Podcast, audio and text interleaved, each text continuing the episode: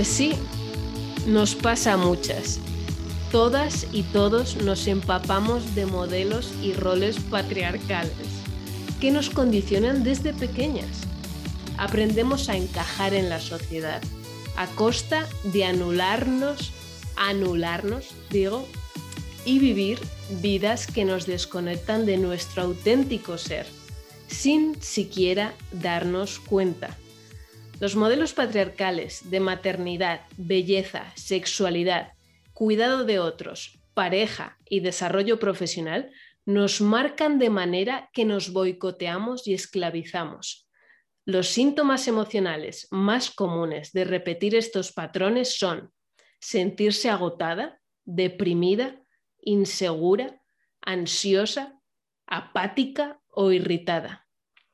Y cuando detectamos alguno de estos patrones, nos sentimos culpables por no ser más fuertes, por no saber poner límites o por no cuidarnos más, como si hubiésemos elegido esa horrible programación. Nunca elegimos crecer en una sociedad que anula los valores femeninos en hombres y en mujeres, pero tenemos una capacidad enorme para desprogramar lo aprendido y reconectar con nuestro auténtico ser. Bienvenidos a el podcast Arcoiris de personajes. Este texto que he leído no ha sido escrito por mí, sino por la invitada de hoy, Alba Cochón, a la que te doy la bienvenida y te voy a pedir que te presentes. Bueno, pues hola, encantada de, estar aquí. Muchas gracias por la, invitación.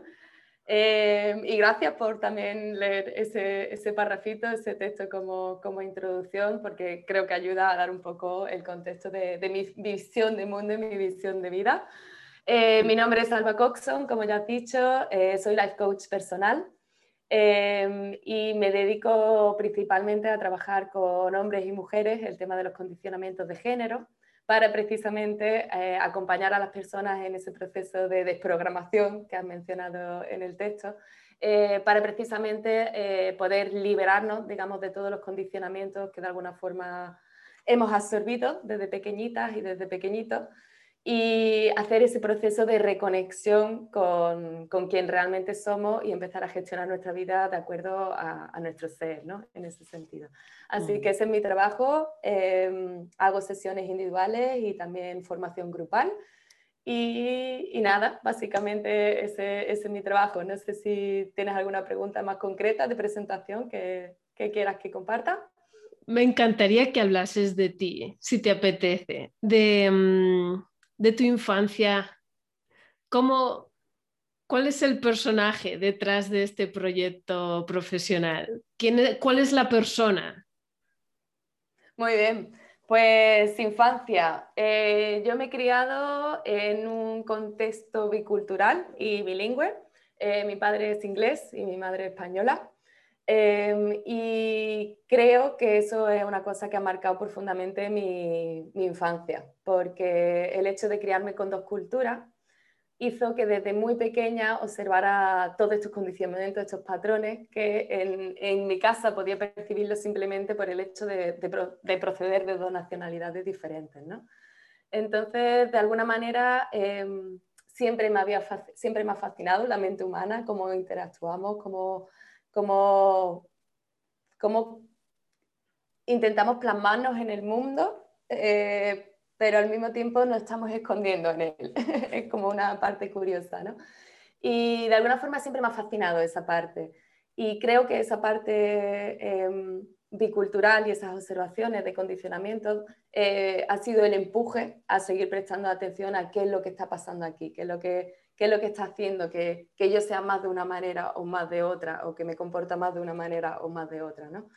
Y, y, me fascinaba sobre todo ver que lo que se daba por hecho como algo bueno en una cultura, en la otra se veía como algo malo. ¿no? Eh, por ejemplo, un ejemplo muy tonto, muy chico, pero que me hacía mucha gracia con mis abuelas. ¿no? Eh, mi abuela inglesa, mi abuela española. ¿no? Eh, de alguna manera, cuando iba a Inglaterra, yo, claro, tenía la cultura española para mí más arraigada porque me he criado en España. Entonces aquí una señal de confianza, por ejemplo, con la familia, es cuando cuando tú hablas de forma directa con la persona, no estás todo el día dando gracias, por favor, eh, eh, sobre todo el gracias y el por favor es como una cosa que cuando ya tienes confianza con la persona, en España muchas veces se omite, ¿no? Es como que mm. ya se da por hecho, ¿no? Sí. Y en Inglaterra es todo lo contrario. Precisamente cuanto más respetas, cuanto más cercano, cuanto más te importa la persona, eh, más gracias y más por favores tienes que incluir de alguna manera. ¿no? Entonces era curioso porque mi abuela de Inglaterra me veía como muy mal educada porque no decía suficientes por favores, pero al mismo tiempo mi abuela española me veía como distante porque le pedía por favor y gracias muchas las cosas, como ¿qué le pasa a esta niña con el por favor y gracias? Como si estuviera en una tienda, que soy tu abuela, que hay confianza, que no es necesario, ¿no? Y entonces me hacía mucha curiosidad, digo, siendo yo la misma persona, queriendo ser educada en ambos contextos y sintiendo cercanía en ambos contextos, mi actitud se percibe como mal educada o falta de confianza tanto en un entorno como en otro, ¿no? Entonces ahí para mí era el ejemplo brutal, buenísimo, de decir, claro, digo, yo soy la misma persona, mi intención es la misma, pero cómo lo está percibiendo el mundo es totalmente otro, únicamente por el contexto social en el que se ha criado cada persona, ¿no? Entonces, ese ejemplo es muy, muy sutil, pero digamos que viví durante toda mi infancia miles de ejemplos de ese tipo, ¿no? Entonces, el cuestionamiento de cuestionarme a mí misma y de observar eh, esa percepción del mundo en contraste con lo que yo pretendía transmitir y lo que se recibía, ¿no? Como que eso de alguna forma definió muchísimo esa, esa infancia, ¿no? Después, dime. Luego pasaste quizás es un salto muy grande, pero llegaste a la universidad y eh, decidiste elegir la psicología. Como, no, no, realmente no he llegado. Vale, ahí pasó. Em, siempre me había encantado la psicología, la mente humana y toda la parte em, pues, de exploración de la mente, pero en mis años adolescentes de alguna forma otra cosa que me pasó durante la infancia era la sensación de tener mi vida ya programada. Yo iba al colegio con 6, 7 añitos y yo ya me agobiaba de pensar, decir, madre mía, me quedan todavía mínimo 10 mm, años más de venir de lunes a viernes, de 8 y media a 3 de la tarde, a un sitio, a una cosa, a todo estructurado, mínimo hasta los 16 años. Y era no tengo elección. Era eh, esa sensación de, decir que aunque me encantaba aprender, yo era buena alumna y buena estudiante en ese sentido, me frustraba pensar que mi, vida ya estaba programada, ¿no? Entonces yo tenía muchas ganas de empezar a elegir y de, y de siempre iba eso conmigo. Entonces cuando llegué a los 16 años, cuando terminé la, eh, la formación obligatoria, en ese momento eh, estaba como un poco harta del sistema educativo en el sentido de que sentía que pasaba muchas horas invirtiendo en cosas que realmente no eran de mi interés o no eran acordes a mis valores o mi forma de ver la vida. Y como que se imponía dentro de los estudios había mucho mucha cantidad que no iba conmigo y no iba con mi forma de aprender. Entonces em, bueno, hice el bachillerato eh, y ahí ya empecé a elegir y me di cuenta de que a pesar de encantarme la psicología y de encantarme toda esa parte, cuando me metía en lo que a mirar la carrera, veía que había muchas asignaturas, muchas formas de enseñarse, mucho estilo educacional que no iba para nada conmigo. Y el simple hecho de pensar ahora pasar otros cuatro años con una vida marcada, echando un montón de horas de mi tiempo en algo que no me apasionaba en sí, y, tal, lo veía como tal pérdida de tiempo y de frustración que tuve claro que no quería seguir ese camino, ¿no? Entonces, ¿Qué hiciste? Entonces rompí un poco el patrón, ahí en ese sentido que nos marcan, ¿no? De, de si no sigues y no haces una carrera no vas a ser nadie, mm, todo este bombardeo que tenemos en la sociedad. Y no le hice caso, seguí mi camino. Entonces en ese momento estaba muy inquieta de, de hacer algo de aprendizaje y que realmente me apasionara, me gustara en contenido y en forma. Entonces elegí hacer un grado superior eh, de audiovisuales, que era otra pasión que, me encantaba, eh, de transmitir, ¿no? de cómo podemos contar historias y cómo podemos transmitir a través de, la comunicación y de la pantalla eh, la visión del mundo. ¿no? Y entonces decidí hacer un grado superior de realización audiovisual porque eran un estudio que me encantaron, fueron dos años preciosos de de práctico, realmente aplicado a algo, realmente sentía que era útil el tiempo que yo invertía en ello. Y, bueno, fue un placer, fue una formación que me encantó, pero sí es verdad que cuando lo terminé no vi que el camino laboral encajara de nuevo conmigo. De nuevo, vi que el proceso laboral para ejercer en esa profesión implicaba muchísimo tiempo de, por un lado, contactos y por otro lado, trabajar por amor al arte. Es decir, yo empecé a hacer prácticas en algunos sitios que eran 16 horas de rodaje sin cobrar un solo euro. Entonces, claro, eso era imposible complementarlo con otro trabajo que me dé para comer, ¿no? Entonces, de repente vi que el sacrificio para llegar quizás algún día a un puesto implicaba de nuevo un montón de años eh, muy descolocados y muy de invertir mi tiempo en algo que, que, sentía que no iba a estar viviendo, ¿no? De alguna manera. Entonces, bueno, ahí dejé un poco el camino de audiovisuales y empecé mi exploración eh, con el tema del desarrollo personal y la psicología, pero un poco por mi camino propio. En vez de haciéndolo a través de la carrera, tal y como eh, se suele formar uno, pues empecé a hacer muchísimas formaciones, digamos, alternativas, explorando y encontrando algún método que sí sintiera yo que estaba alineada conmigo. Y ahí en ese proceso de exploración fue cuando, cuando, descubrí el coaching. Y entonces cuando descubrí el coaching, ahí ya sí me certifiqué, hice como un máster de un año Em, y me formé y me certifiqué como coach y ahí empezó, digamos, ya mi, mi trabajo como profesional en el mundo de la ayuda. ¡Wow! Ok. Ah, escuchándote, me pregunto, sí. Uh, ¿cuál ha sido tu viaje profesional um, y personal de sentirte programada, sentirte con todo lo que conlleva el sufrimiento, o sentirte frustrada con el rol que te coloca en determinado sitio. ¿Cómo ha sido el proceso de vivir tú la programación y tener tus mm. dudas de, wow, siento que quiero, tengo una necesidad gigante de cambiar, de mm. transformarme? ¿Y cómo fue el proceso de conseguirlo? Vale. ¿Qué hiciste? Sí, pues a ver, ahí yo tengo un caso un poco especial porque siento, me siento tremendamente afortunada porque volviendo a mis padres, eh, aparte de la parte bicultural y tal en la que nací, ellos ya eran dos personas que se habían trabajado tremendamente a ellos mismos.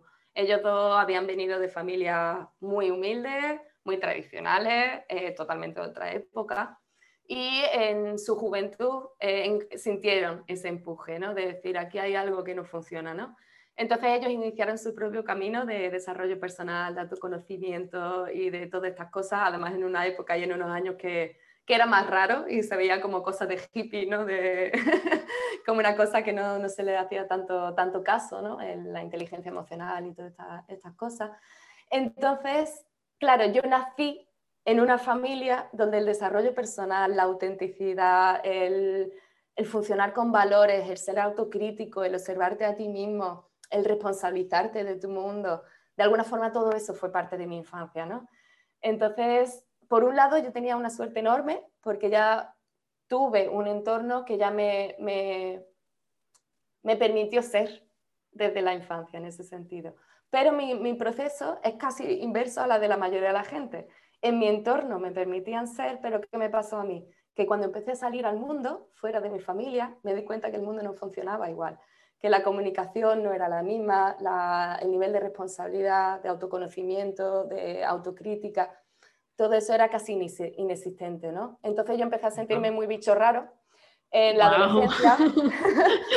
empecé a sentirme muy, muy bicho raro en la adolescencia porque sentía que pues eso, que mi manera natural de funcionar con el que yo había aprendido a relacionarme con otras personas, que era el entorno familiar, no se correspondía en absoluto con la forma de relacionarse en el mundo. Entonces yo hice un proceso inverso. Ahí fue cuando yo empecé a ponerme mi máscara. Yo venía como desde el ser, ¿no? y en ese momento, claro, eh, entra en todos esos mecanismos inconscientes, ¿no? De querer ser aceptado, ser reconocido, tener tu identidad propia, romper con la familia, eh, y en todo ese proceso, ahí fue cuando yo empecé a ponerme máscara. Obviamente no de forma consciente, de eso me di cuenta después, ¿no? Pero eh, en la adolescencia, digamos que fue cuando empecé a esconder mi ser y porque me, me, di cuenta que mi forma natural de ser clara, de decir las cosas, de, de, toda esa gestión relacional no encajaba y se veía con rechazo o con rareza o con juicio, ¿no? Y todo eso, claro, me hacía sentir tremendamente insegura, porque obviamente mi autoestima no estaba definida todavía como todos los adolescentes, ¿no? Entonces, bueno, ahí empezó mi proceso de moldearme yo a la sociedad, de ser más normal, como todo el mundo.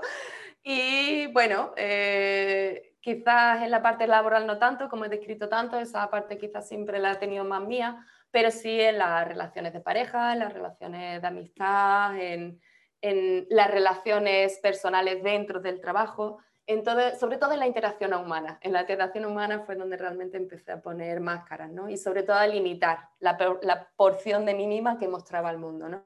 Eh, limitaba mis reflexiones, me volvía como más simplona, me hacía más tontita, ¿sabes? En el sentido porque mis reflexiones muchas veces era como, ¿qué está hablando esta? ¿no? Es decir, era tal nivel de incomprensión que yo sentía que me simplifiqué, por decirlo así, ¿no?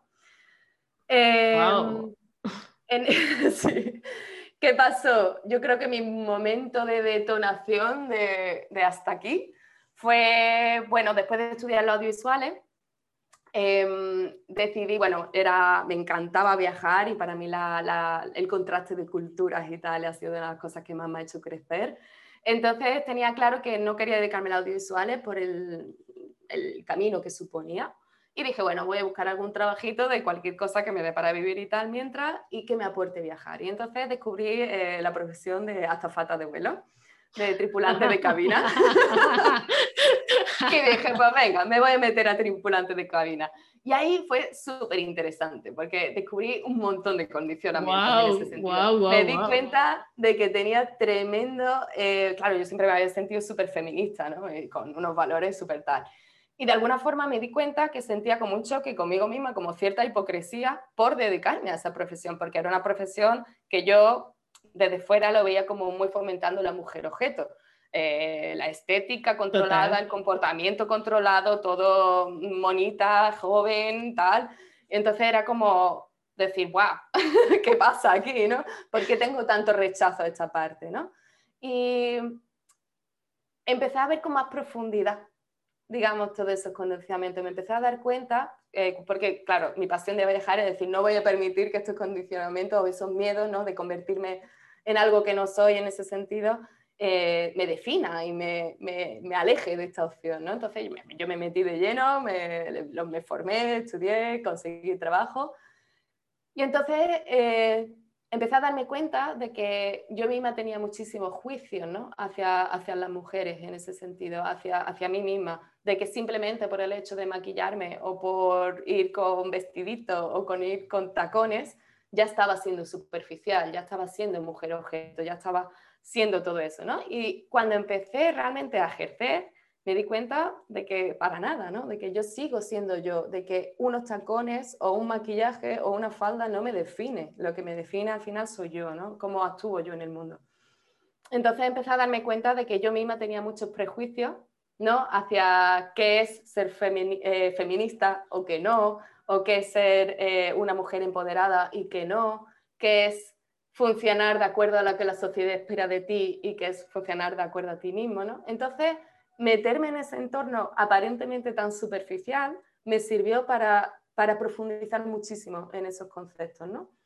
Em, entonces, inicialmente me fue súper útil, pero sí es verdad que, ¿qué pasó? Que después, con, después de un año, dos años trabajando ahí, el entorno en sí era bastante más superficial del que yo venía, ¿no? De mis padres, desarrollo personal, todo súper profundo, súper tal, muchos de sus amigos, de mis amigos también, ¿no? Del bachillerato, yo hice bachillerato de arte, entonces, wow, la gente era súper guay porque ahí sí encontré gente afín a mí, decir, wow, personas que también son inquietas en estas claro, cosas, ¿no?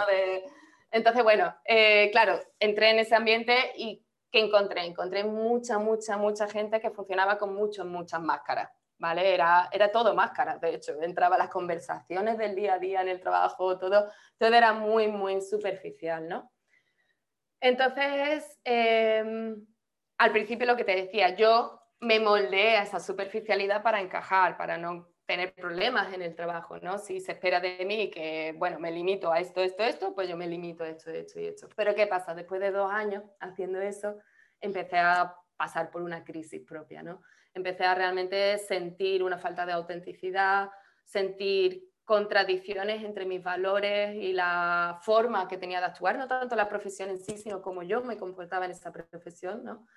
Y em, digamos que después de dos años, eh, ahí fue que digamos cuando explotó un poco todo y, y, me di cuenta de que a pesar de haber tenido todas esas herramientas y acompañamiento en mi infancia, de todas esas cosas, realmente yo no lo tenía integrada porque no estaba siendo capaz de ser auténtica en mi entorno laboral, en mi vida, en mis relaciones personales, en mi relación de pareja, ¿no? Había muchas carencias en ese sentido y muchas máscaras ya puestas, ¿no? Entonces me di cuenta de eso, me di cuenta de que lo noté a través de pues, un poco lo que he descrito en el texto, ¿no? Una ansiedad, una apatía, un,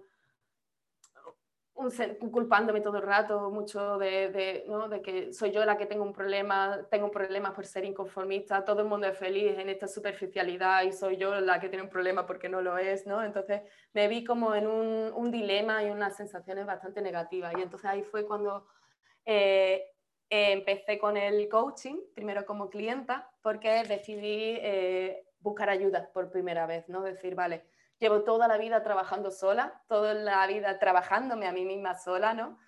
Pero nunca lo he hecho con un profesional, nunca lo he hecho con acompañamiento, nunca he verbalizado todo esto que tengo dentro delante de otra persona a ver qué demonios es todo este caos, ¿no? Y ese fue el punto de inflexión, cuando por fin me atreví a pedir ayuda por primera vez, en ese sentido de decir, ¿qué puedo hacer con esto? Necesito conocerme de verdad, necesito comprender qué está sucediendo aquí para empezar a poner mi vida en orden porque hay algo que no está en orden, ¿no? Entonces dejé el trabajo, em, me, hice eh, la parte de coaching, primero como clienta y ya después ahí encontré un método de trabajo brutal para, para, cuestionarnos, para entender nuestros mecanismos mentales, para entender nuestros condicionamientos, las dinámicas, todas las cosas. Fue como un mundo que se me abrió ahí de, de conocimiento y de experiencia. Y, y, ahí empezó mi pasión y empecé ya la formación que te he dicho antes como coach, de certificarme y tal. Entonces yo creo que lo que decías, ¿no? Eh, el punto de inflexión y el punto de detonación fue a partir de, ese trabajo de, tripulante de cabina que, me, que, me, retó a mí misma, me retó a mí misma. Wow, mm. inesperado. Mucho. Me encanta, me encanta. ¿Qué función tiene esta máscara? Porque es mm. un tema profundo de por sí. Si te apetece, podemos hablar sobre por supuesto. Básicamente la máscara, em, a ver, eh, funciona de una forma bastante simple y realmente son mecanismos que tenemos todos dentro y son necesarios hasta cierto punto. Eh, la máscara al final es básicamente nuestra parte egótica, ¿no? Si diferenciamos nuestro ser y nuestro ego, eh, son como las dos identidades, ¿no? Una es como la auténtica y otra es la construida, ¿no? Que muchas veces se asocia al ego como algo negativo, algo malo. Bueno, el ego es algo que todos tenemos y un mecanismo necesario, ¿no? Eh, el ego tiene la función en la infancia y en parte de la adolescencia eh, precisamente ayudarnos a obtener desde fuera todas aquellas cosas que no somos capaces de tener por nosotros mismos, porque todavía somos seres dependientes, ¿no? Entonces, en la infancia todos tenemos la necesidad de ser protegidos, de ser cuidados, de ser amados, de ser respetados, ¿vale? Tenemos todas estas necesidades, tanto físicas como emocionales o psicológicas. Entonces, el ego es el que nos ayuda a eh, encontrar eso fuera. Entonces, empezamos inconscientemente a construir una identidad. Entonces, por ejemplo, si me comporto de esta manera, consigo la atención de mis padres. Si me comporto de esta otra manera, eh, consigo el rechazo de mis padres. Entonces ahí empieza a haber unas primeras programaciones, decir, ah, si voy por aquí, seré protegida, seré amada, si voy por aquí, seré rechazada, seré aislada. Entonces el ego es el que se encarga de que tú siempre vayas yendo a aquello que necesitamos, ¿no? Entonces, eh, esa es la principal función de las máscaras, por decirlo así, que es comportarnos de acuerdo a lo que necesitamos obtener desde fuera. ¿Vale? ¿Qué es lo que ocurre? Este mecanismo es súper necesario, como he dicho, durante la infancia porque sí somos seres dependientes. En ese momento no podemos construir una autoestima propia, no podemos funcionar desde el ser porque ni siquiera tenemos todavía esa conciencia propia. Eh, entonces, eh, no podemos cuidarnos en todos los aspectos. Entonces, eh, realmente el proceso natural que todos deberíamos tener es cuando empezamos a trasladar a la adolescencia, que empezamos a crear nuestra identidad propia, es precisamente que es la parte que me encantaría que la sociedad nos ayudara en la educación a hacer, es aprender a dejar ahora el, ego en ese segundo plano, que es el que nos ha ayudado a funcionar y a sobrevivir en el mundo mientras éramos dependientes, y ahora tenemos que sustituirlo por el ser, que es bueno, lo que yo siempre defino como el ser, que es empezar a funcionar desde nosotros mismos y hacer la transición de obtener todas esas cosas que hasta ahora hemos buscado fuera, empezar a conseguirlos por nosotros mismos. Entonces, cuando empezamos a funcionar desde el ser, es precisamente decir, vale, la autoestima, el sentirme eh, respetada, el sentirme eh, querida, amada, eh, reconocida, valorada, todo ese tipo de eh, emociones y sensaciones con nuestra propia identidad, la tenemos que empezar a buscar por nosotros mismos. Mientras seamos dependientes de lo externo, es cuando empezamos a tener todo ese altibajo y, dinámicas insanas, porque estamos poniendo nuestras propias necesidades en que sean los demás los que lo cubran, ¿no? Entonces, ¿qué es lo que ocurre? Que normalmente esto no se enseña, por supuesto, la parte de la transición esa no se enseña a hacer, ni se menciona ni nada, entonces, ¿qué pasa? Llegamos a la, etapa adulta y seguimos en el modo egótico, por decirlo así. Es decir, el ego sigue siendo el que dirige. El ser está ahí en segundo plano, que nos da grititos de vez en cuando de, hey, no me estás haciendo caso, no, no me estás teniendo presente, ¿no? Pero el ego sigue dirigiendo. Entonces, em, la máscara sería básicamente eso. Los adultos, es decir, cuando estamos en la etapa adulta y seguimos eh, adornando o deformando de alguna forma eh, nuestra visión del mundo, nuestras emociones, cómo sentimos, cómo pensamos y toda, todo lo que nuestro yo completo, de alguna forma lo deformamos un poco para buscar esas necesidades. Entonces, si yo necesito sentirme aceptada, por ejemplo, pues cuando voy, a, por ejemplo, al trabajo de como azafata de vuelo, pues para sentirme aceptada, pues sé que tengo que ponerme la máscara de niña mona, un poco simplona y un poco sencillita, porque esa, ese modelo de mujer en ese entorno es la más aceptada. Entonces, como yo quiero ser inconscientemente aceptada y amada, no quiero eh, sentirme mal ni sentirme fuera de lugar, automáticamente me adorno y pongo esa máscara, ¿no? Entonces esa sería la función, esa es señal de que el ego es el que todavía está dirigiendo.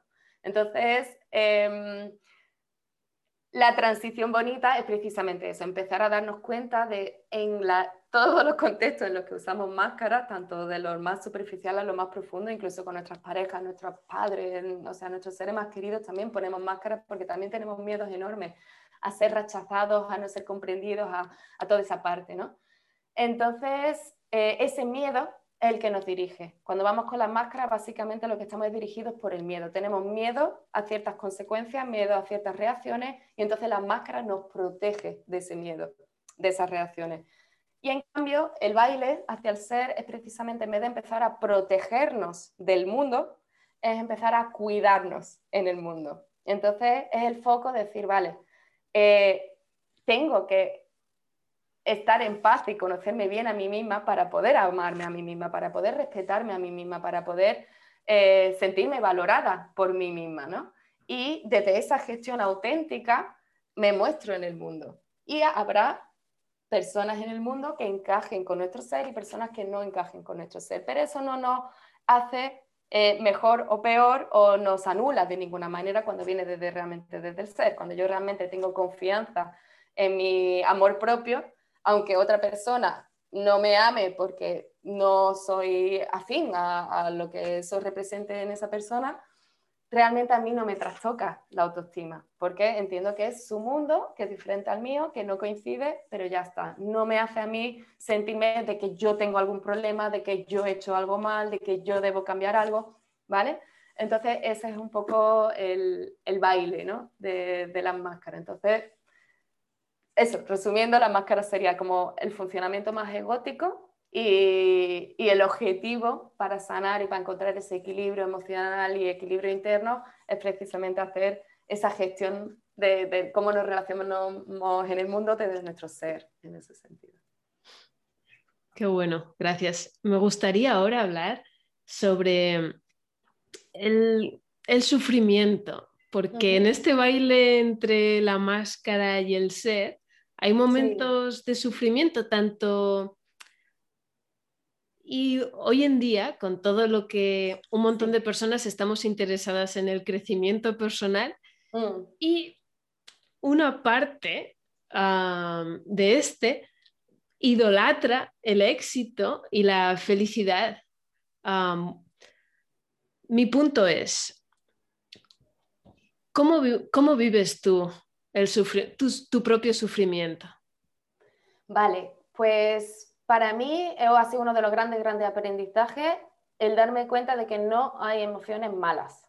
Las emociones malas no existen, hay emociones duras, pesadas, difíciles, pero no son malas. Entonces, para mí, ese ha sido uno de los grandes, grandes aprendizajes que me ha servido precisamente para gestionar todas las etapas de sufrimiento, de dolor, de impotencia o de cualquier emoción dura. Em, estas emociones existen, son parte de nuestro ser como seres humanos.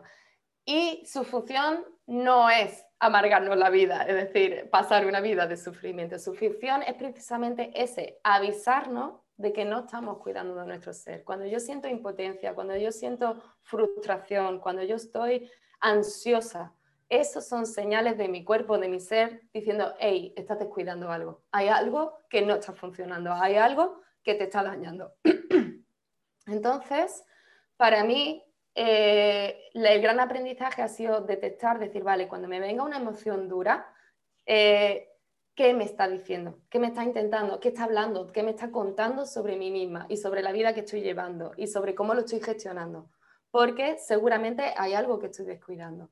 Entonces, eh, con el desarrollo personal no es el objetivo eliminar esas emociones, que es como mucha gente lo entiende, ah, yo es que no quiero volver a sentir miedo, o yo no quiero volver a sentirme triste, o no quiero volver a sentirme eh, con ira. O sales... Es, imposible, ¿no? como, eso eres tú como ser humano, es imposible. O sales de un seminario de cuatro días y dices, ¡buah! Soy... nunca, más, voy, a sufrir. Claro, nunca más voy a sufrir. Y claro, llega y claro. Claro. y quieres meterlo en la alfombra Exactamente. a la primera. Taparlo, taparlo. ¿Por qué? Porque es como un fracaso.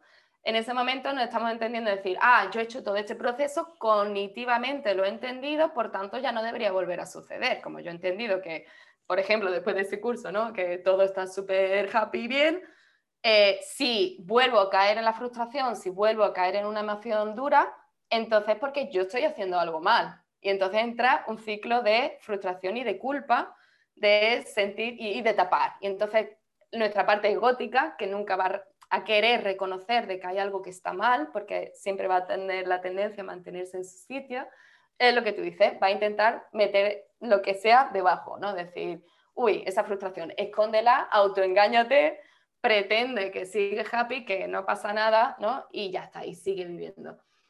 Entonces, Claro, ese es el gran error del desarrollo personal, ¿no? De que la gente cree o, su objetivo es ese. Y entonces el objetivo, lo que hay que entender es que el objetivo del desarrollo personal no es eliminar todas esas emociones duras, sino aprender a detectarlas, a comprenderlas, a darte cuenta de qué te están avisando a ti de forma personal, porque cada uno somos diferentes en ese sentido. Y una vez que las has detectado, responsabilizarte de la situación y de ti mismo y darte cuenta de qué tienes que cambiar para que esa emoción vuelva a un estado diferente, a un estado mm, calmado o lo que sea.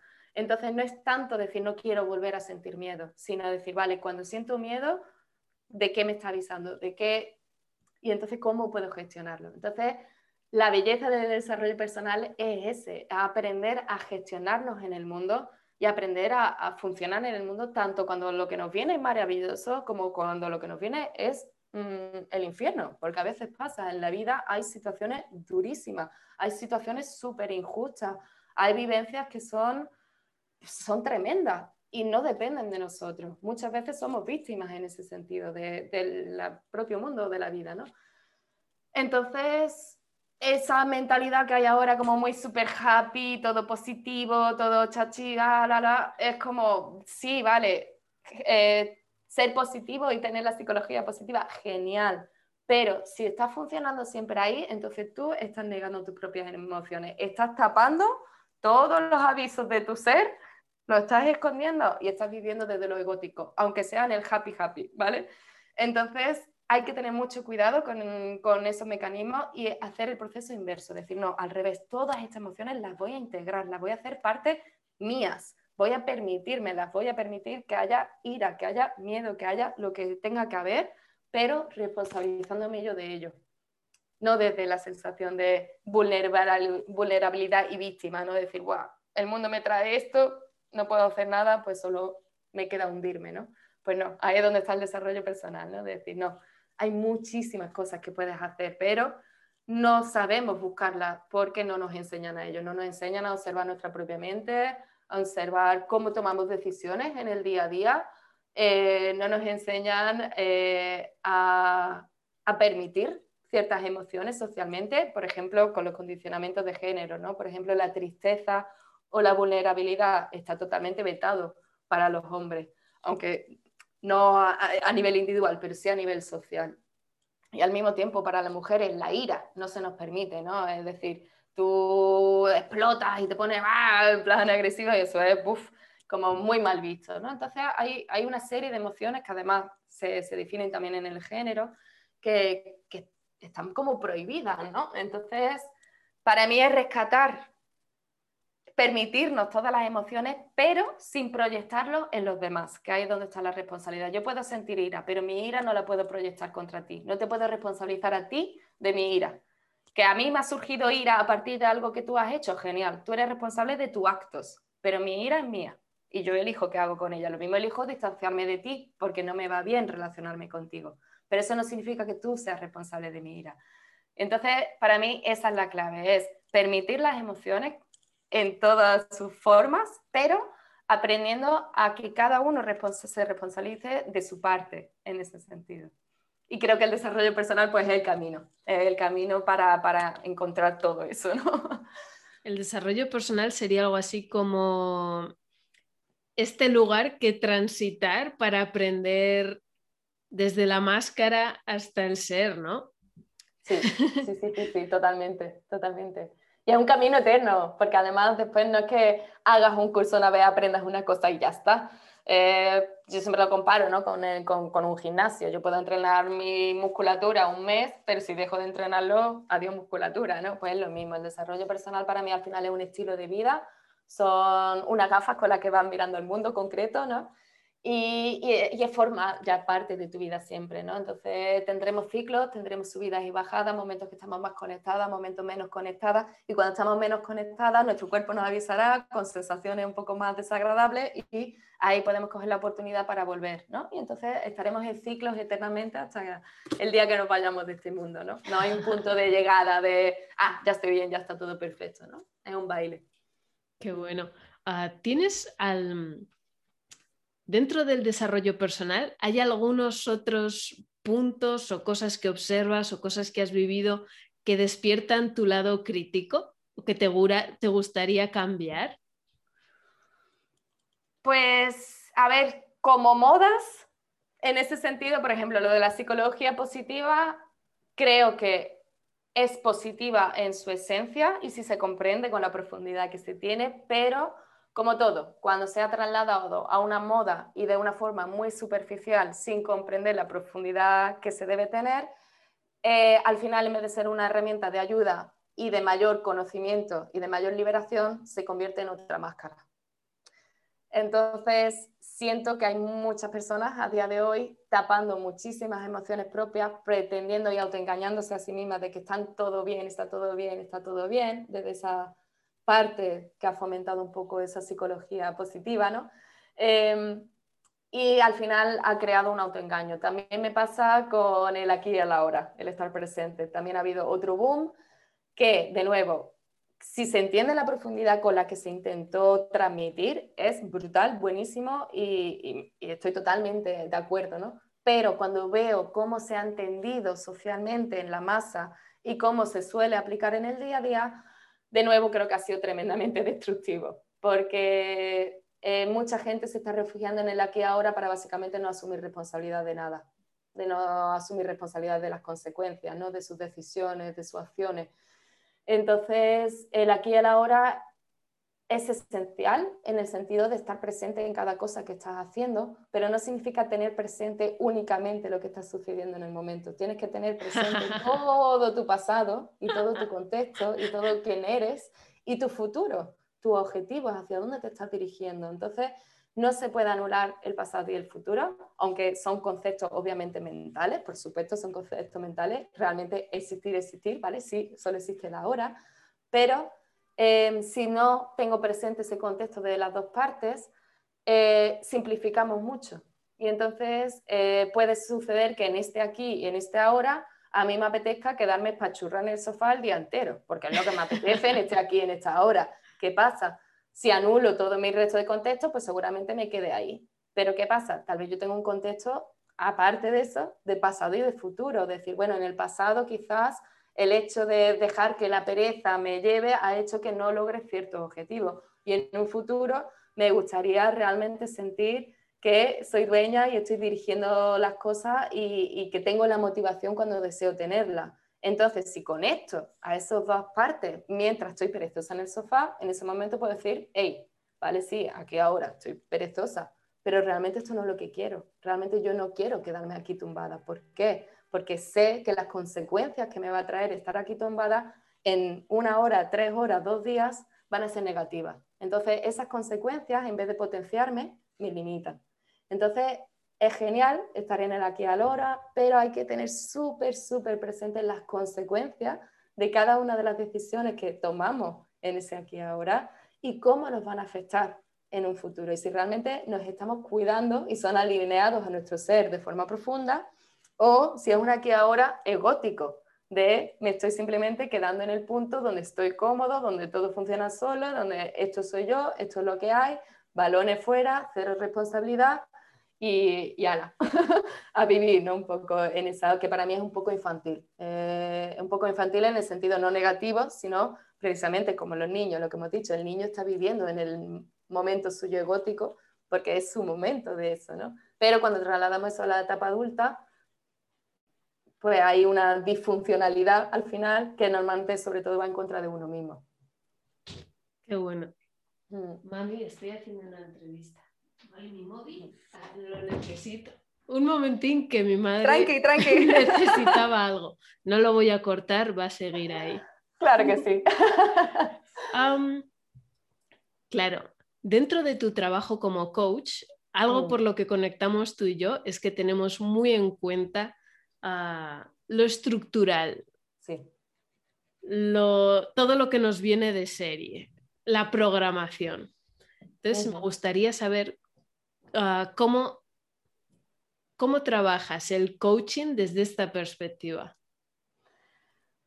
Pues digamos que es como un baile constante entre lo macro y lo micro, ¿no? Es como, es decir, estoy todo, cuando trabajo con una clienta, trabajo su individualidad, en el sentido de, lo más micro, es decir, su ejemplo concreto, pero teniendo presente todo el rato esa parte macro que sé que absolutamente todas las personas tenemos, ¿no? Entonces, es como un baile y un proceso de filtrado, ¿no? De encuentro un comportamiento en el individuo o esa persona lo encuentra en sí mismo. Entonces, contrastamos si ese comportamiento es acorde a quien realmente es y a su experiencia propia, es decir, a partir de lo que yo he vivido a través de mi propia experiencia, he llegado a esta conclusión, o si es una conclusión aprendida, es decir, a partir de lo que me he empapado durante toda mi vida, realmente está mi conclusión. ¿no? Entonces, eh, básicamente lo que se va haciendo es un trabajo de exploración, encontrar las cosas que no están funcionando en el mundo del cliente y comprobar si esas cosas que no están funcionando son adquiridas desde ese condicionamiento o si son propias, ¿no? Y tanto cuando son de un lado o del otro, hacer procesos de retarlos para eh, terminar encontrando aquel funcionamiento que sí está realmente de acuerdo a la, a clienta en sí. No sé si ha entendido. ¿Habláis de cosas como el patriarcado dentro de vuestras sesiones? Sí, a veces sí. Eh, bueno, más que patriarcado, los condicionamientos de género, pero sí, el patriarcado también. A ver, el patriarcado es el sistema político, social, económico que hemos tenido en los últimos 10.000 años, Entonces, mucho más antiguo que dice, bueno, los condicionamientos de la religión, de tal, sí, lo que tú quieras, pero la más antigua es el patriarcado, o sea, esa es la que más nos está definiendo como sociedad y no es intrínseco al ser humano, ¿no? No es que eh, nuestra naturaleza sea esa, no, nuestra naturaleza eh, era otra y hace 10.000 años se cambió por esa, ¿no? Entonces, em, sí que intento compartir con mis clientas, pues, por ejemplo, toda la historia del patriarcado para que comprendan eh, a qué nos referimos, ¿no? Porque también es una palabra un poco tabú que mucha gente tiene como mucho rechazo, ¿no? si em, quieres, podemos... A esa palabra. ¿Podrías hablar para las personas que nos escuchan? Sí. ¿Lo comprendan o quieran saber más sobre esto? ¿Cómo entiendes tú el patriarcado? ¿Cómo lo compartirías ahora? Sí, bueno, voy a intentar resumir, voy a intentar, pero para mí es importante entender lo que el, el, todo, ¿no? De cómo ha venido todo esto. Básicamente, resumiendo mucho, lo voy a intentar. Eh, hace 10.000 años eh, es cuando como seres humanos empezamos a, a sentarnos, ¿no? Eh, empezamos a manejar la agricultura y la ganadería, eso hace que empezamos a sentarnos y nuestra vida nómada se acaba. Entonces, cuando básicamente el ser humano empieza a explotar recursos, para obtener beneficios. Estos recursos empiezan siendo simplemente la ganadería y eh, la, agricultura.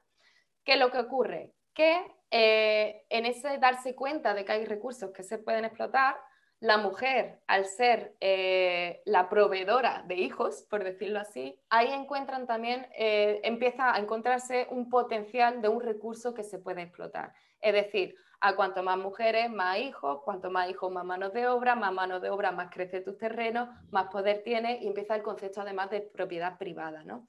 Entonces, en ese concepto de propiedad privada, al asentarnos también viene la concepción de, o esa idea de propiedad privada como la mujer. Es decir, si yo quiero tener hijos para cuidar mis tierras, necesito saber que este hijo es mío. Entonces, ¿cómo lo puedo saber? Tengo que controlar, digamos, la sexualidad de la mujer para tener esa garantía, ¿no? Entonces es como que de repente el hombre encuentra un recurso en la mujer que puede explotar, tanto sexual como reproductivamente, y en cambio la mujer no encuentra una explotación en el hombre, no hay, ah, puedo explotar a los hombres de esta manera, pero al revés sí sucede, ¿no? Porque es una realidad, realmente pueden negociar con ellos en otros pueblos, eh, realmente se convierte en un comercio. Entonces ahí es cuando empieza la estructura patriarcal, ahí es cuando realmente empieza a definirse una sociedad donde un género explota al otro género mientras el otro eh, género no explota al primero. Entonces ahí, ¡pum!, empieza la jerarquía. Entonces básicamente el patriarcado es esa estructura jerárquica en la sociedad donde ya no funcionamos como iguales, independientemente que sea género, raza, me da igual. Empezó con género, pero realmente eh, después se extendió a raza y muchas otras cosas. Entonces, básicamente, el patriarcado es esa visión que ha normalizado un sistema de dominantes y sometidos. Entonces, eh, si yo estoy socialmente en una posición de arriba, significa que me da derecho a utilizarte a ti como recurso o que tú tienes que hacer todo de acuerdo a mi forma, ¿no? Entonces la sociedad empieza a estructurarse, eh, el hombre empieza a ser dueño de la propiedad privada, de la eh, economía, del trabajo, de todas las cosas que dan independencia, lo que hablábamos antes, ¿no? de esa independencia eh, que buscamos en la etapa adulta. Pues ¿qué pasa? Que esa independencia los hombres sí la tuvieron, pero se lo negaron a la mujer en ese sentido. ¿no? Entonces la mujer de repente se convirtió en un ser dependiente del hombre, porque para tener seguridad, para tener protección, para tener alimento, para tener todos esos recursos necesarios, dependía de un hombre. Entonces, de esa forma, al estructurarse la sociedad así, se garantiza ese funcionamiento patriarcal donde el hombre dirige y la mujer se somete, ¿no? Para crear una sociedad funcional. Entonces, esas son las bases y, digamos, a lo largo de todos esos 10.000 años, lo que ha ocurrido es básicamente que hemos repetido este patrón ya a todos los niveles de la sociedad, ¿no? Entonces, básicamente nos encontramos a día de hoy con una sociedad que realmente em, premia eh, la dominación y el sometimiento de alguna forma. Si tú consigues ser más autoritario, si consigues tener más poder, más éxito, más eh, lo que sea, significa que tienes derechos sobre las otras personas, ¿no? Em, se ve de unos países a otros. Hay países que estamos por encima de otros países, hay razas que están por encima de otros, hay géneros que están por encima de otros. Todo esto es un reflejo del patriarcado, aunque ya no sea solo con el género. Es la misma mentalidad, ¿no?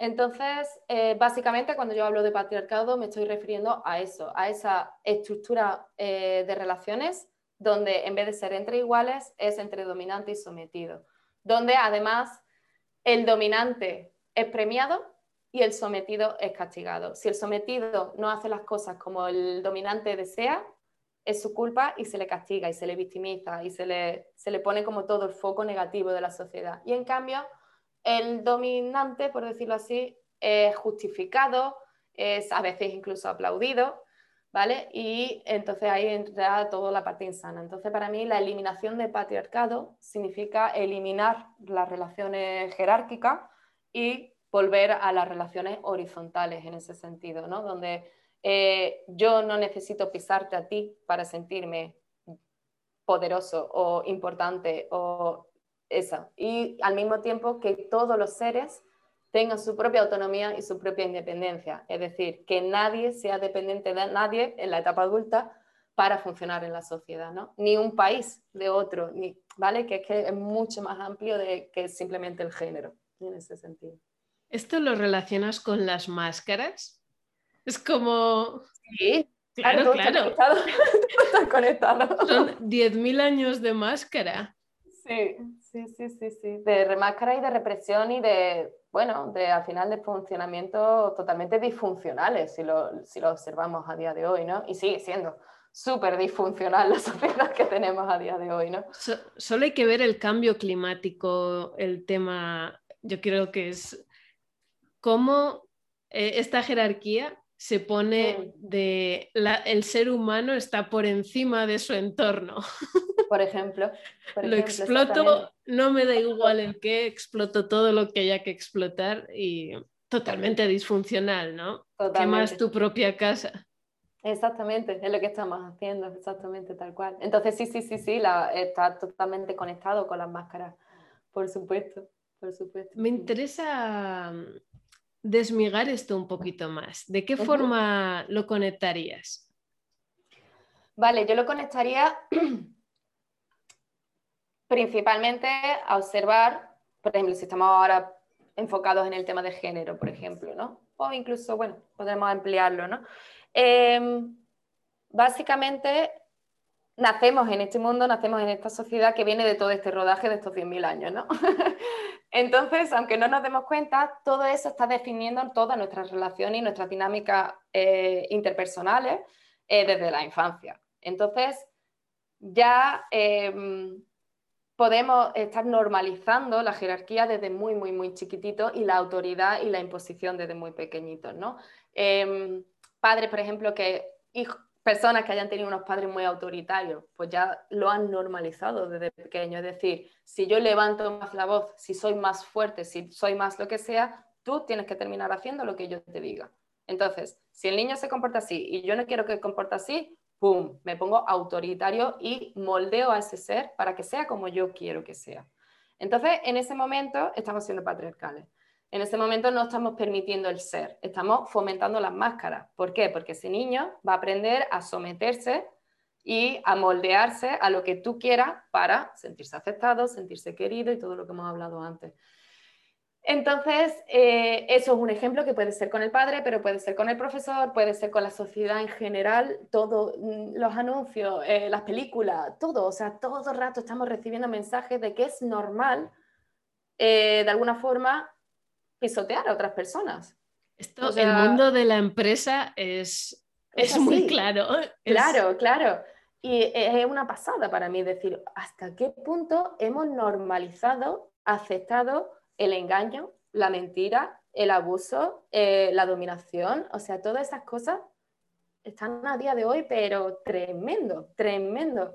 Y entonces, ¿qué pasa? ¿Cómo funciona con la máscara? Pues si yo desde pequeña veo que los adultos mienten entre ellos, para eh, conseguir lo que quieren, si se manipulan unos a ellos para conseguir lo que quieren, si se imponen y se ponen agresivos ante otro para conseguir lo que quieren.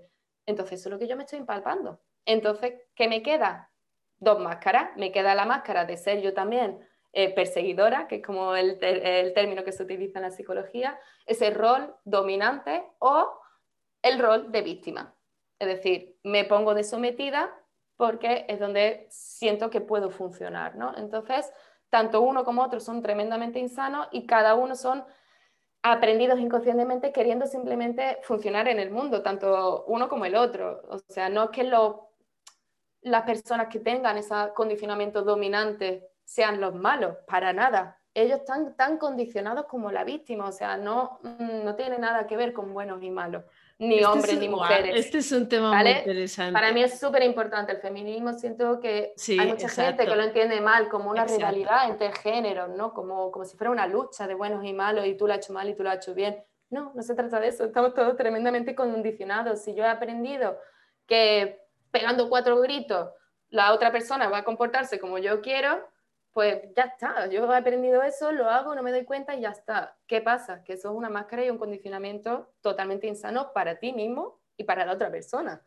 pero lo normalizas, ¿no? Y eso, como la sociedad entera no para de normalizarlo, pues tú no sientes que tú tengas ningún problema, ni tengas nada que cambiar, ni nada que mejorar, ni, ni, nada que hacer. Igual que con lo de víctima decía, ay, pues sí, a mí me han enseñado que siendo la pobrecita, no sé qué, no sé cuánto, mm, más o menos las cosas van a funcionar, pues tampoco lo cuestiono, ¿no? Entonces, eh, para mí, eh, creo que es brutal las cientos de miles de condicionamientos que tenemos todos y es responsabilidad de todos observar en qué rol nos hemos condicionado, cuál es nuestro rol predominante, eh, cuáles son nuestras dinámicas predominantes en las relaciones. Si hemos tenido alguna relación un poco difícil o un poco tóxica, un poco difícil de gestionar. Ver ahí es un sitio buenísimo para, para encontrar condicionamiento y observar cuáles son las nuestras. Y, y, ya está, no culparnos por ellos, ni machacarnos por ellos, ni atacar a nadie por ellos, como tú eres el malo, tú eres un ogro, tú eres un dominante o tú eres... No, sino que cada uno se enfoque en sí mismo decir, vale, todos estamos condicionados. ¿Yo de qué manera estoy condicionada? Pues yo estoy condicionada aquí, aquí, aquí, aquí. Voy a trabajarme esto, esto, esto. Y entonces para mí, con todo este tema, es mucho menos decirle a cada uno lo que está haciendo mal o lo que no está haciendo mal y lo que debería hacer, sino que cada uno nos responsabilicemos, aceptemos que todos estemos condicionados. O sea, que no es una cosa de, ah, eh, tú eres más manipulable y se te ha condicionado. No, estamos todos condicionados. De hecho, dicen que un 95% de nuestro eh, funcionamiento es totalmente basado en los condicionamientos y que solo un 5 es nuestro propio, ¿no? Es decir, wow, ahí están los porcentajes. Entonces, negar los condicionamientos, pues es negarte la realidad de tu ser, ¿no? De, quién eres a día de hoy. Entonces, pues, pues yo creo que, que, lo interesante es eso, dejar de, de atacar, de poner eh, malos y buenos, dejar de crear jerarquía, dejar de crear dominados y sometidos, que cada uno se responsabilice de, su propio proceso, de observarse a sí mismo, de trabajar sus propios niveles de conciencia y darse cuenta de qué manera todo eso pues, está perjudicando su entorno o se está perjudicando a sí mismo. Y disfrutar, yo al menos vivo muy enfocada en, wow, transitar desde el valle de lágrimas del patriarcado hasta mm. traer más disfrute a la vida cotidiana. Claro. Esto. Vale, pues para terminar, Alba, me gustaría pedirte una pregunta que suelo hacer es ah, una recomendación de una película y de un libro. Ok, vale, pues película así de las más recientes que más impacto han tenido para mí y que creo que es una obra de arte que se puede ver mil veces y sacarle mil, mil, mil enseñanzas, es la película de Joker, la que... Maravillosa, maravillosa esa película. Es una pasada, tremendo, porque es que realmente todo esto que estamos hablando, todo eso está en esa película, todo.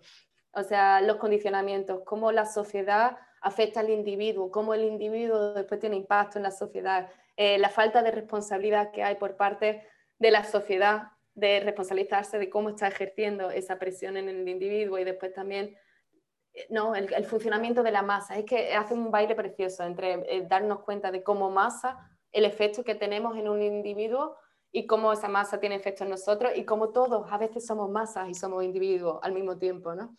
Entonces, Qué bueno. creo que invita a, si sabes verlo con profundidad la película, creo que invita a una responsabilidad buenísima de, de tanto como individuo como como masa. Que muchas veces como masa somos mucho más irresponsables porque no nos sentimos que somos, como todo es así, ah, pues yo también, ¿no? Entonces, creo que donde más difícil es funcionar, es ir en contra de la masa, cuando a veces la masa va en una dirección y creo que ahí tenemos una responsabilidad tremenda y esa película lo, lo, lo, plasma de una forma brutal, brutal. Wow. Y libro. Libro, es un libro muy cortito, pero es un libro que me encanta, que se llama Los Cuatro Acuerdos. Eh, y me encanta porque, de nuevo, creo que es un libro súper útil para alguien que tal vez no tiene mucho contacto con el desarrollo personal y tal, porque es un libro muy chiquitito, muy ligero, muy sencillo y contado casi como, como un cuento, casi, em, pero que plasma muy bien, por un lado, eh, invita a la conciencia en sí, y por otro lado, el, el, hecho de los acuerdos, es decir, hacer acuerdos con nosotros mismos, ¿no? Es otra cosa que que no se enseña, pero al final una de las cosas que mayor autoestima nos da es ser fiel a nuestros acuerdos. Es decir, que también se puede entender como valores, ¿no? Pero es un poco diferente porque el valor en sí es como una visión y el acuerdo es como un compromiso, ¿no? A través de esa visión. Entonces, eh, el libro plantea cuatro acuerdos que para mí son esenciales y que todo el mundo puede aplicar. Eh, aunque los ejemplos que utilice no te identifiques con el ejemplo en concreto, lo que es el acuerdo en sí y lo que está enseñando en sí creo que es buenísimo. Y al mismo tiempo también te invita a darte cuenta de qué acuerdos tienes tú hasta ahora y qué acuerdos te gustaría empezar a tener contigo mismo, ¿no? En ese, en ese sentido. Y, nada, creo que es maravilloso ese libro, muy chiquitito, muy, muy chulo, muy chulo. Así que invito a todo el mundo a leerlo si le apetece descubrir un poquito estos temas. Genial, Alba, gracias. Después quiero pedirte que nos dejes tu, contacto o tus redes sociales para las personas que quizás quieran trabajar contigo, quieran que les acompañes. Genial. Pues cualquier persona que quiera ponerse en contacto conmigo es a través de mi página web, albacoxon.com, igual que mi nombre. Y en esa página web hay un pequeño formulario que simplemente lo tienen que rellenar dando sus datos de contacto y yo me pondré en contacto con la persona al día siguiente. Y, ahí es donde podré resolver todas sus dudas, conocer un poco su caso, por qué quiere explorarse, qué desea hacer y si realmente el método de trabajo y, el trabajo que yo hago es coherente y realmente puede ser útil para esa persona. Entonces, esa llamada, pues simplemente un poco comprobar su mundo, comprobar que esa persona pueda preguntar un poco todo el método y cómo se va a trabajar. Y, si, bueno, si coinciden ambas cosas, pues ya, ya a partir de ahí, pues ya se inician las sesiones. Qué bueno. Dejaré el, enlace en la descripción de, esto, de estos audios. Y por último, voy a pedir que, te despidas con unas últimas palabras. Muy bien, pues esto se me da muy mal, las despedidas, nunca sé cómo despedirme. Así que nada, simplemente bueno, darte a ti las gracias, mm, por supuestísimo, ha sido un placer este ratito que hemos echado, me encanta, como ya te he dicho antes, ¿no? De encontrar personas con las que podemos realmente tener estas conversaciones, ¿no? Y que también haya personas que quieren escuchar este tipo de conversaciones para sí mismas, ¿no? Eh, me parece precioso, maravilloso, es lo que añoraba quizá en esa adolescencia que hablaba antes, ¿no? Decir, guau, es que falta profundidad, falta autenticidad, falta reflexión, falta autocrítica, falta muchas cosas. ¿Dónde está todo eso? Porque nadie más lo ve, ¿no? Entonces, em, para mí contigo, con otras tanta gente ¿no? que llevo en estos años de ya dedicándome a eso, cada vez descubro más personas que estamos en esta línea y para mí es pura inspiración. Me, me, encanta, me motiva, me hace creer absolutamente en el ser humano y en nuestra capacidad de cambio, en nuestra capacidad de, de crecimiento, de, de, madurar como sociedad y como humanidad.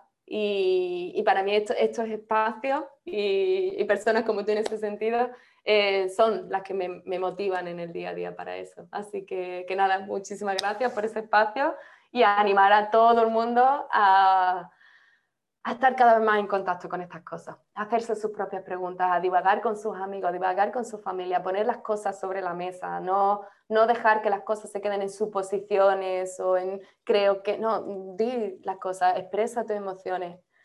Invito, invito a, a toda esa parte porque libera, libera un montón. Qué maravilla, lo Justo una pregunta que me he saltado sin darme cuenta. Acabas de responder ahora mismo. Ah, vale. La confianza que tienes en las personas. Absoluta, absoluta, absoluta. Porque lo he visto en mí, lo he visto en muchísimas personas. O sea, la capacidad de cambio que tenemos es brutal, brutal. Y la gente que está funcionando en el automatismo, o que estamos funcionando en ciertos momentos en nuestro automatismo, eh, ya te digo, yo todavía no he conocido a nadie que realmente sea mala, mala en el sentido de malvada, malvada. Es decir, por supuesto que hay perfiles psiquiátricos o tal que pueden tener un impacto muy negativo en, la sociedad, pero fuera de esos perfiles, al final lo que veo son eso, son personas condicionadas haciendo las cosas lo mejor que saben y lo mejor que han aprendido, que muchas veces es muy disfuncional y muy dañino para otros seres. Lo puedes ver en, en miles de ejemplos, ¿no? De maltrato, de cualquier cosa. Pero aún en esos casos, esa persona es decir, en, ese tipo de dinámicas tenemos dos víctimas. Tenemos la víctima del abusador, por decirlo así, y después ambas personas son víctimas también, ¿no? De, toda esa sociedad que la ha dirigido hacia ese camino, ¿no? De esa falta de autoconocimiento. Entonces, claro que creo en el ser humano. Para mí es como sé que todo, absolutamente todo el mundo tiene capacidad de transformación y de cambio, si lo desea. Eso sí lo quiero puntualizar, porque para mí muchas veces la frustración está en que queremos cambiar a personas que no quieren cambiar. Ahí no hay nada que hacer. Y si una persona elige mantenerse en los condicionamientos destructivos durante toda su vida, es su elección, ¿no? Y es cosa nuestra apartarnos o no apartarnos de esa persona, pero no cambiarla. Pero cuando la persona, cuando el individuo se enfoca en sí misma y se responsabiliza de sí misma, absolutamente todos tenemos capacidad de, de transformación, de tomar conciencia, de responsabilizarnos y de crear un día a día pues mucho más sano y ameno y amable y agradable con todas las personas con las que interactuamos. ¿no? Qué bueno. A esto me refiero con el disfrute. Mucha mm, amabilidad, ternura, tranquilidad, calma. Sí, sí, sí, sí, sí, sí, tal cual. Pues muchísimas gracias, Alba. Un placer absoluto para mí un anhelo de mi adolescencia, coincidimos aquí, era tener estas conversaciones, así que claro, claro. me encanta. Nunca es tarde, nunca es tarde. Muchas gracias. Me despido de toda la audiencia. Este ha sido el episodio. Ah, he perdido la cuenta, pero nos vemos en el próximo. Muchas gracias. Genial. Chao.